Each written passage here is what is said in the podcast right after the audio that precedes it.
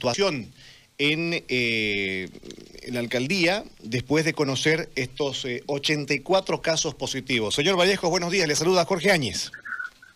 Muy buenos días, estimado amigo Jorge. Un gusto de conversar con usted. Un saludo muy cordial a toda la audiencia de su radio y de su programa. Indicarles que efectivamente hemos uh, tomado la decisión de emitir un decreto municipal de encapsulamiento de las dependencias del edificio central y otras reparticiones eh, municipales donde se ha podido detectar la presencia de la infectación por coronavirus hemos logrado sumar hasta el día de ayer justamente 84 eh, casos y se han tomado pruebas rápidas y también PCR. Eh, las pruebas rápidas han dado eh, más, más casos de, de, incremento, pero que están sujetos a confirmación por el laboratorio biomolecular que se realiza en la ciudad de Tarija. Entonces esto significa de que estamos en un alto riesgo de poder eh, garantizar el funcionamiento normal de las oficinas y de eh, servicio a la población. Es por esta razón que nos hemos visto obligados para poder adoptar esta medida eh, restrictiva que va a ayudar de alguna manera a tomar el control. Estamos disponiendo también un testeo masivo del personal municipal sin descuidar las atenciones a la población respecto también al trabajo sanitario. se han desplegado grupos de trabajo en las distintas reparticiones para poder garantizar también el funcionamiento de los distintos servicios que presta el gobierno municipal a la población. Eh, decide al mismo tiempo de que nosotros eh, hemos estado sosteniendo esta cuarentena eh, rígida desde el mes de marzo, pero casi solos. No ha habido presencia eh, activa y, y masiva como lo ha realizado el gobierno municipal de parte del gobierno regional y del gobierno departamental, mucho menos del gobierno nacional. Es por esta razón de que nuestra gente ha estado expuesta a distintos contactos y por consiguiente a los contagios. Eh, hay que recordar también de que el caso de, la presencia del coronavirus acá eh, viene de, distintas eh, fuentes o razones o causas. Una de ellas es el ingreso de repatriados con los que hemos podido nosotros detectar casos de, de infectación al personal de, custodia de la cuarentena que han mantenido acá en la frontera de Yacuiba. Eh, la, el, ¿cómo se llama? la rotación del personal petrolero que ha llegado al municipio ante, es decir, a la planta separadora de líquidos y también a los que se han desplazado a los campos petroleros de Caraparí el tráfico de pasajeros desde la ciudad de Santa Cruz que han venido a veces de manera furtiva, sea en flotas como también en vehículos particulares, de gente que ha llegado del exterior de nuestro país, porque hay muchos casos que hemos eh, podido detectar que vienen de España, de Estados Unidos, de Francia, de Italia, es decir, de distintos. La mayoría de esos primeros casos son justamente de gente que ha llegado desde el exterior. Entonces, como podrá ver, ese es el panorama. Nosotros hemos estado trabajando intensamente como gobierno municipal y bueno, nada es eh, seguro, no tiene ninguna eh, cuestión que sea, ¿cómo se llama?, de, de, poder eh, garantizar de que no hay infectación, más bien por el constante contacto siempre existe el riesgo de contraer la enfermedad. En este caso estamos con esos 40 y 84 confirmados y muchos más que vienen en camino. Sí, eh, evidentemente es preocupante porque puede tratarse una ola creciente de, contagios producto de estas pruebas que han hecho a em, funcionarios municipales. En el plano eh, de la atención a la emergencia, el plano epidemiológico, eh, ¿cómo, ¿cómo van a operar de quién más? ¿Cuál va a ser la estrategia? ¿Cuál va a ser el mecanismo para que esto no se controle primero y segundo no avance?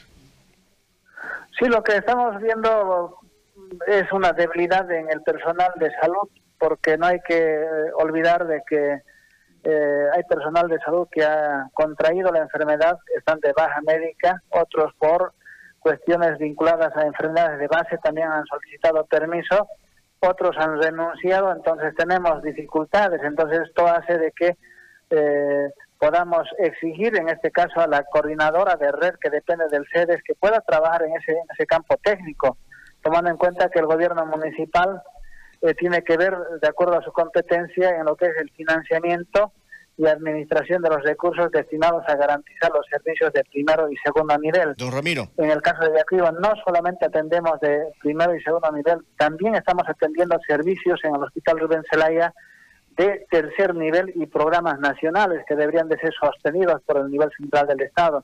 Nos tenemos mucho, mucho personal contratado, pero de ese personal contratado hay casos que eh, se han dado de, de baja, con permisos, y también han renunciado. Entonces tenemos esa dificultad.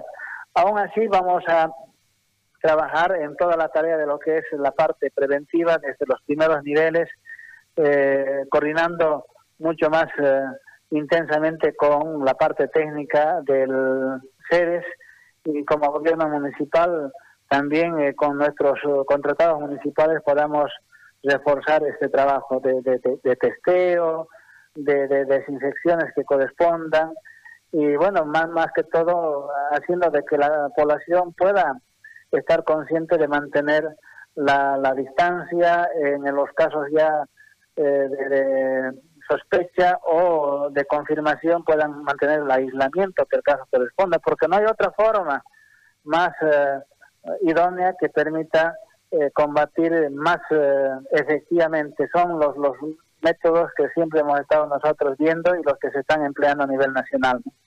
Don Ramiro, le quería consultar, eh, ¿en qué situación está en estos momentos la fuerza médica? ¿Cuántos médicos tienen eh, trabajando? ¿Y eh, cuántos centros tienen para atender o cuántos hospitales tienen para atender a los que se vayan complicando y vayan tengan que ser internados? Lo primero que debo indicar de que en cuanto al número no tengo el dato preciso en este momento, pero superamos entre todo el personal de salud más de 440 trabajadores, eh, tanto manuales como también médicos, paramédicos y enfermeras. Ahora, respecto a los centros, eh, el municipio tiene 26 establecimientos de salud de, entre primer nivel y, y, centros médicos así comunes, más el hospital de tercer nivel, que, perdón, de segundo nivel, que sería el Hospital Rubén Celaya, donde se atienden servicios de tercer nivel. Luego se ha habilitado, ya coordinando con el gobierno regional, a duras penas, exigiendo mucho para que puedan poner en funcionamiento por lo menos el servicio de COVID ahí en el Hospital Tercer Nivel Fray Quebracho. Entonces, eso está funcionando, pero de manera eh, deficiente, porque ahí se han presentado muchos casos de fallecidos en ese hospital. Esto nos está obligando a nosotros desde plantear también eh, cómo va a ser el trabajo más, eh, más efectivo y coordinado entre el segundo nivel y el tercer nivel. Recordando de que el centro o el hospital eh, Fray Quebracho ha sido habilitado como tercer nivel, pero tiene las deficiencias y eso depende directamente de la administración del gobierno regional. ¿Tiene el dato de cuántas unidades de terapia intensiva tiene Yacuiba ahora? Nosotros como gobierno municipal hemos prestado eh, tres eh, camas, eh, ¿cómo se llama?, especializadas y seis comunes para terapia intermedia y terapia intensiva. El gobierno regional ha comprado, si no me equivoco, algo más de, de 20 camas y en proceso de, de entrega creo que hay otras tantas. Entonces yo no tendría el dato preciso para decirle exactamente cuántas tenemos, pero en el Hospital Rubén Zelaya tenemos la unidad de epidemiología también que cuenta con salas de internación. Aquello eh, no es suficiente, no es suficiente y más bien nos obliga a seguir trabajando en habilitar eh, nuevos lugares para poder hacer el tratamiento y, el, y, el, y la internación en casos de emergencia. Más estamos nosotros en trabajos de, de, de atención en los primeros niveles y lógicamente en, el segundo nivel. Ya el trabajo más específico de eh, servicio especializado lo está realizando eh, la, eh, el, servicio de, de, ¿cómo se llama?, terapia intensiva del, hospital Fray Quebracho.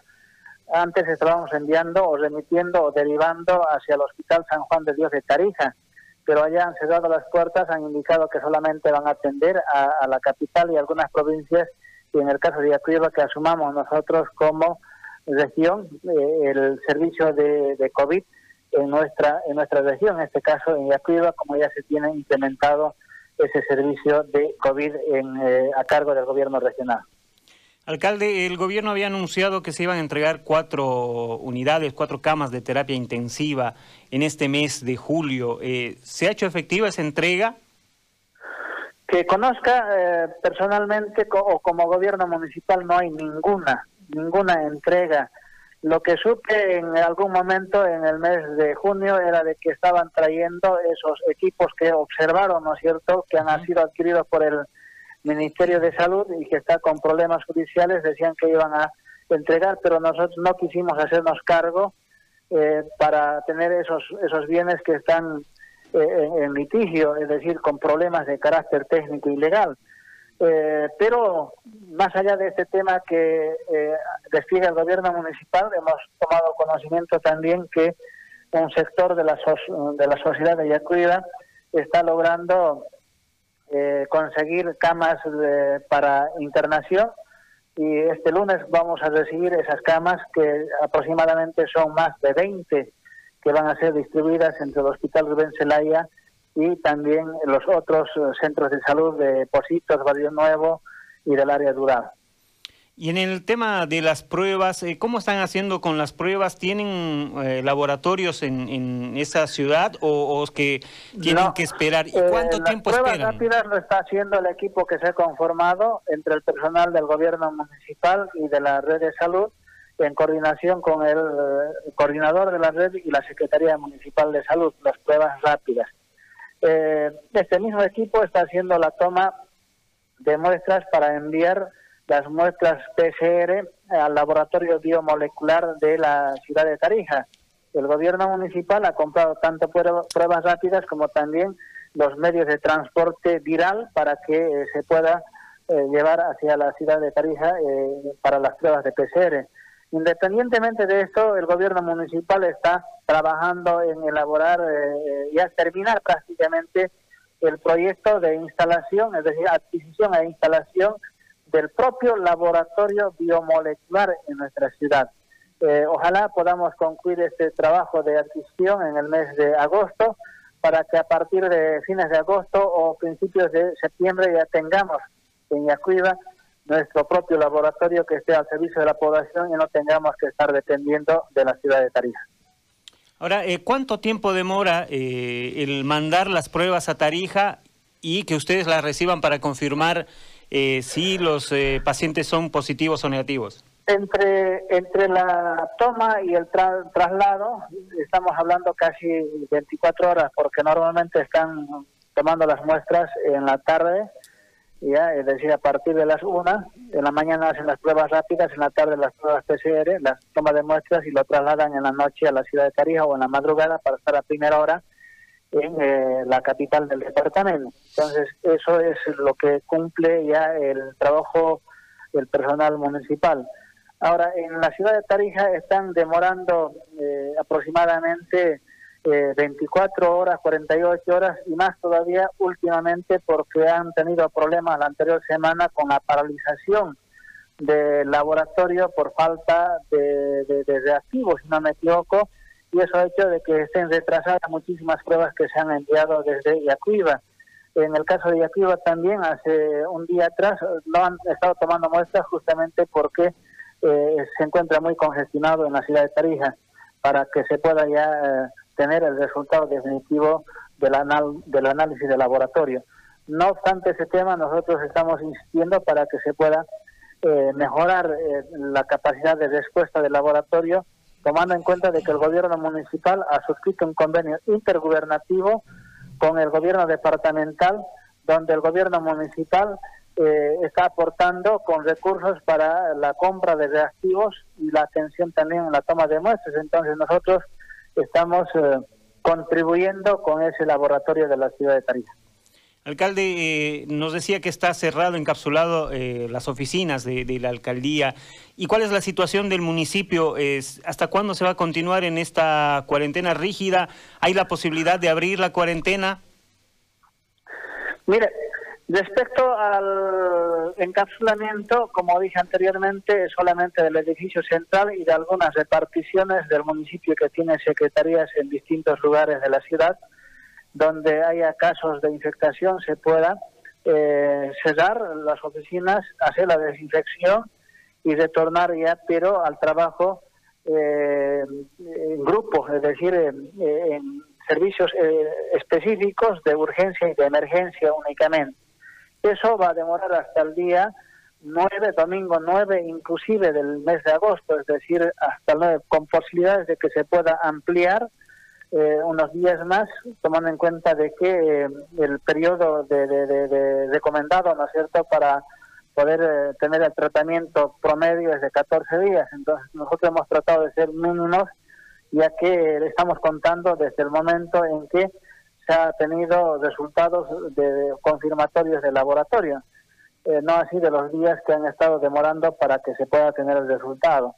Ahora, respecto al tipo de cuarentena, nosotros hemos estado sosteniendo una cuarentena rígida desde el mes de marzo hasta el mes de julio, inclusive en relación a lo que significa horarios que estaban regulados por distintos decretos supremos, particularmente los dos últimos, que es el 45, perdón, 42-45 y el 42-76, que regula, ¿no es cierto?, la permisión de eh, circulación vehicular y, personal desde las 5 de la mañana hasta las 6 de la tarde. Nosotros hemos permitido solamente desde las eh, seis y media de la mañana hasta las 5 de la tarde en relación a distintos eh, tipos de, trabajo particular. En cuanto al servicio público de jornada laboral, nosotros hemos regulado de las siete y media de la mañana hasta las una y media de la tarde de manera de que a partir de las 2 no haya mucha circulación y peor todavía a partir de las 6 de la tarde.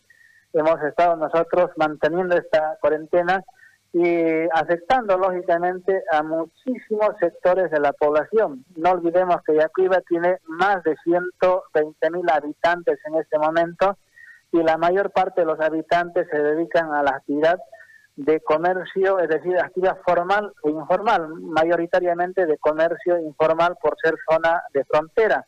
Entonces la presión ha sido enorme de distintos lados, es por ello que nosotros hemos eh, convocado una reunión del COEN el pasado martes 28, donde se ha decidido eh, adecuarnos al marco normativo nacional del horario y de esa manera se pueda eh, ayudar al sector laboral a que pueda tener eh, algo de, movimiento máximo si tomamos en cuenta de que la mayor parte de, la población, como dije, son gremiales, son comerciantes no formales y eso hace de que ellos se puedan quedar prácticamente sin ingresos, más todavía si tienen deudas con entidades bancarias o financieras que les vienen atosigando en el cobro y ellos están muy preocupados. Ahora, respecto al transporte público de pasajeros, a nivel local hemos eh, autorizado solamente hasta las 2 de la tarde, pero con la ampliación última que estamos haciendo es hasta las 5 de la tarde, con tolerancia máxima hasta las 6 de la tarde.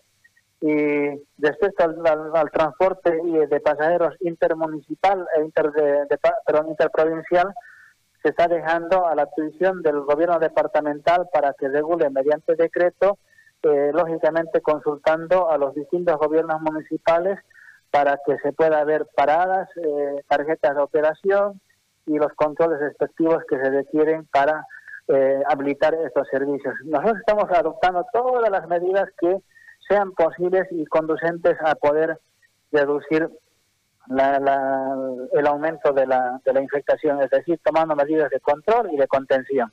¿Y eh, la situación de la frontera, cómo están manejando eso? Eh, está paralizada, es decir, el tema de, del bagaje está totalmente paralizado, el que entraba por el puente internacional. el resto hay, ¿cómo se llama?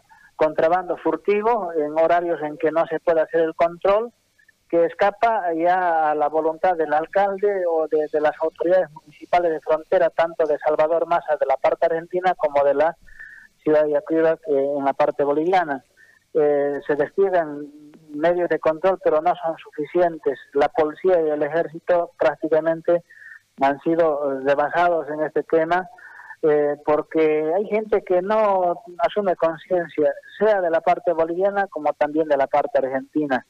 Eh, en este contexto nosotros hemos eh, acordado con los hermanos bagalleros que ellos hagan la representación ante la aduana nacional y ante migraciones para que ellos puedan ver, tomándose en cuenta de que son actividades reguladas por el nivel central del Estado, para que vean, puedan ver horarios de operación o caso contrario no. En todo caso, si hay la autorización de estas entidades, el gobierno municipal va a coadyuvar con las medidas de bioseguridad.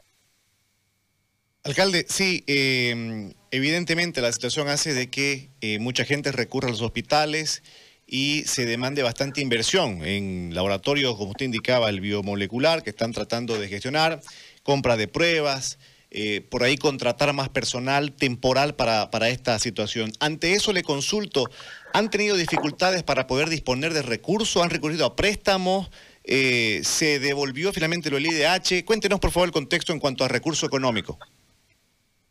Mire, un poquito retrotrayendo la situación financiera del municipio. Cuando asumimos la administración del gobierno municipal, hemos recibido un municipio con una deuda eh, aproximada de 600 millones de bolivianos, entre deuda y compromisos asumidos para pagar.